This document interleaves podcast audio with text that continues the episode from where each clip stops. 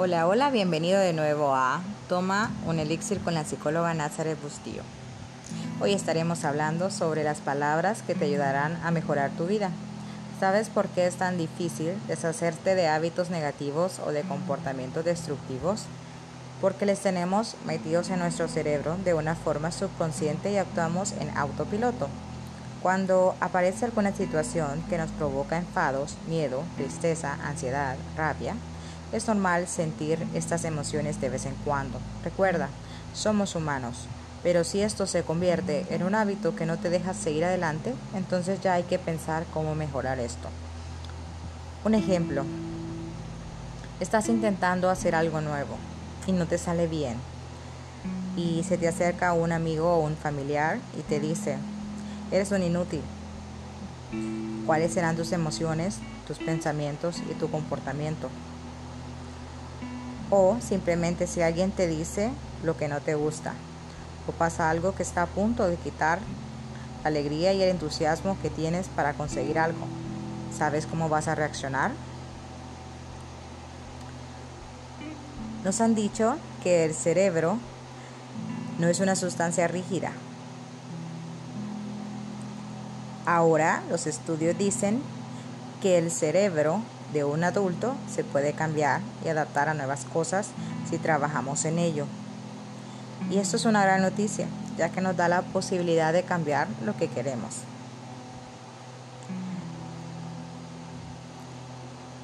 ¿Sabes qué son mantras? Se ha vuelto un tema en las redes sociales, pues remontémonos un poco a la historia.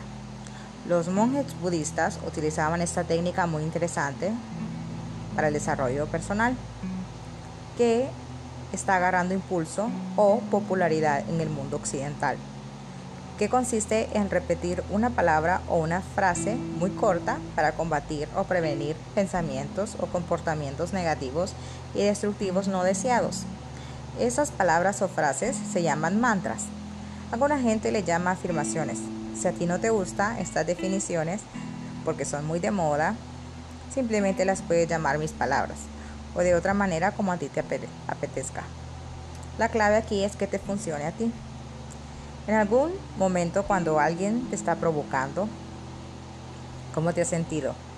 Cuando te dicen cosas malas o cuando simplemente ocurre algo que sabes que te va a llevar algunas emociones negativas, incluso hasta explotar, pero también sabes que no es lo que necesitas y lo que quieres. Entiendes que estas emociones te van a frenar, que van a crear un entorno de negatividad, rabia, miedo o lo que sea. Entonces para. Para de una forma consciente. No reacciones durante unos segundos y utiliza, repite tu palabra o tu frase que te puede ayudar a evitar entrar en la, en la negatividad de estas personas.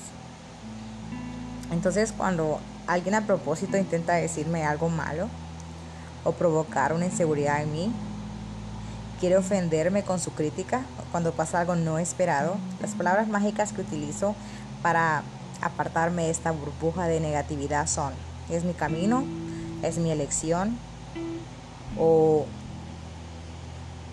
yo siempre hago lo que de mi mejor manera posible. Lo repito varias veces durante la conversación y lo repito también de manera interna para mí. Esto me ayuda a mantener calma, no entrar en pánico ni en miedo, no mandar a la persona que me lo dice al fracaso, sino si no quiero arruinar mi relación con esta persona. A repetir una y otra vez esta palabra o esta frase, sé que te van a ayudar a evitar reacciones o pensamientos negativos y no deseados tu cerebro empieza a crear nuevas redes neuronales que convierten esta percepción y comportamiento en, un hábito positivo. Lo que te sugiero es pensar en una palabra o frase que vayas a, utilizar en situaciones críticas y que vas a pronunciar en voz alta hablando con tu oponente como una afirmación o una mantra para ti.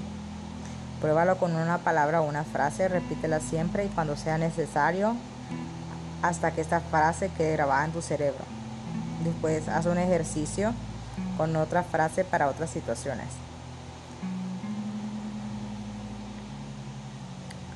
A veces va bien saltar emociones negativas, Esta técnica es para situaciones cuando la quieres controlar, porque piensas que de esta manera será más beneficioso para ti.